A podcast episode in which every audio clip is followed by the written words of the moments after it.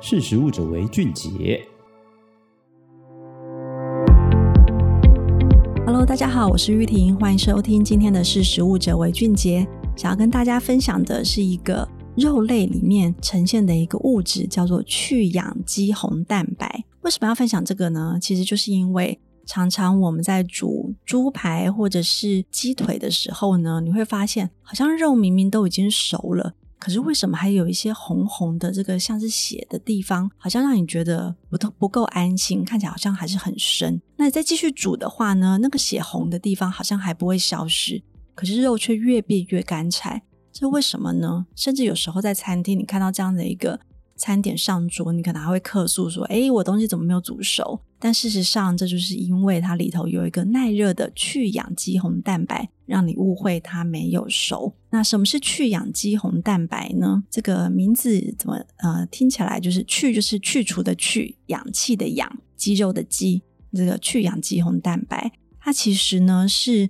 肉里面的一个本身的色素。它的含量或者形态其实都会受到不同肉的这个种类跟处理方法受到影响，有可能因为这个肉的物种、品种、肉的部位、饲养方式，或者是一些肉它在屠宰之后的放置环境、加工方法，或是烹煮的方法等等，都有可能让这个肉的深浅有所差异。所以其实所有的肉都有含有这个肌红蛋白跟血红蛋白，那会影响到它的这个所呈现的颜色。那举例来讲，牛肉、猪肉、鸡肉这三种的差别来讲呢，我们会觉得牛肉在一个还没有煮熟之前呢，它的比较红，对不对？那就是因为它的肌红蛋白的量普遍高于猪肉，然后又在大于鸡肉，所以在这三者里头，牛肉是最红的，鸡肉是最白的。那如果以部位来讲呢，腿部的肉因为活动量大。你需氧量当然就会比较大啦，所以同样是鸡肉的话呢，鸡腿肉这个部分，它的肉的颜色又会比鸡胸肉来得更鲜红。所以如果你一样烹煮鸡腿跟鸡胸肉的时候，鸡胸肉你比较少会发现这个有留有红色的血色，但是鸡腿肉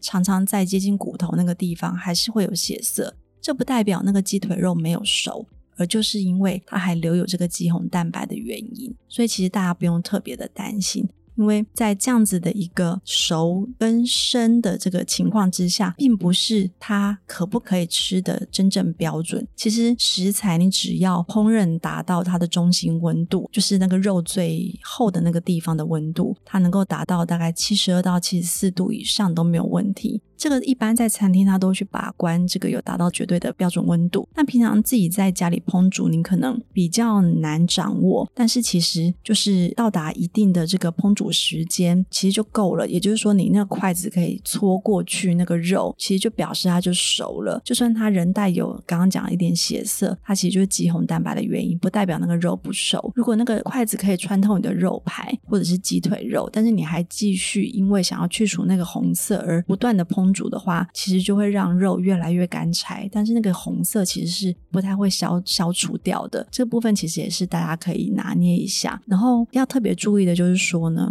刚刚讲的中心温度其实是一个掌控食品安全一个非常重要的关键。这也是为什么我们在讲牛肉可以稍微的生食，但是猪肉跟鸡肉不行的原因，是因为呢，这个猪肉呢，它常带有条虫啊、旋毛虫或者大肠杆菌，所以你一定。一定要让中心温度达到七十二度以上，这样子的话，这些致病菌它都会被消灭，就可以安心的食用。所以我不太建议生吃猪肉，或者是一些半生熟的猪肉。那鸡肉更是，它常见有沙门氏菌、李斯特菌跟禽流感病毒。那你要烹煮的完全要达到七十四度 C 以上，才能够这个让鸡肉全熟。那当然，这个有时候去日本的时候，也会有一些这个串烧店，他说有一些生食级的鸡肉。那我觉得大家要特别注意的是，在日本有这样子的一个鸡肉，是因为它的饲养环境相对不同。那台湾呢，生食级的鸡肉跟生食级的鸡蛋都是相对很少的，几乎很难找到。这个是一些技术需要克服的地方。所以在台湾吃鸡肉跟鸡蛋，我还是会建议你，呃，以全熟为主比较好。那这个就是因为刚刚提到一些病毒跟菌的关系哈。那牛肉为什么它可以稍微生食呢？是因为它的病原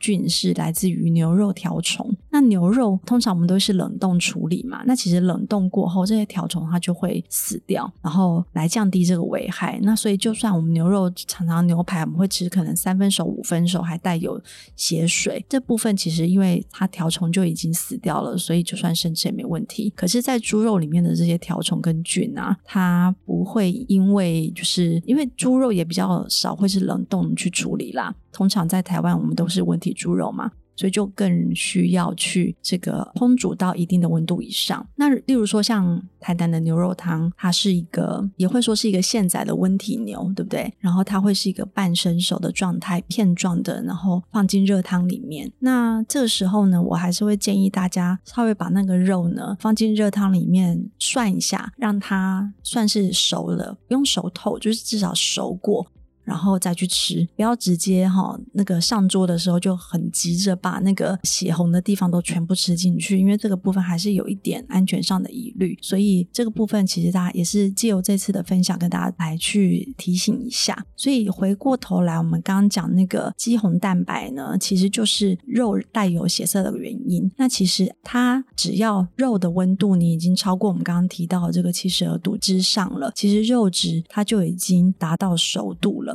所以，就算它仍然带有一点粉色，不能说它就是不熟，那是因为它带有肌红蛋白的原因。所以下次呢，你就是很简单的，你把它就是切开来，确认它是容易切开的，或是筷子能够戳过去的，其实它就是熟了。不一定是要让它完全呈现这个粉色，因为毕竟你要完全让它的粉色去除掉，你必须有的时候要烹煮非常久的时间，这时候你的肉就特别干柴。那在餐厅的处理上面，大家追求的其实还是口感。上面好吃，要那个肉质要软嫩嘛，所以有时候如果你在餐厅上桌的食材上面看到它的肉呢，还带有一点血色，可是其实它并不代表它完全的没有熟啊，你也不用因为这样来去客诉，这时候就应该可以了解它是因为肌红蛋白的原因了。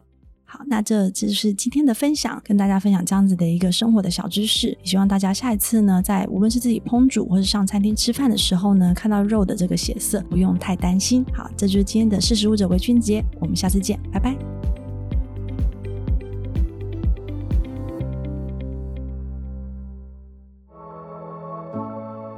识食物者为俊杰。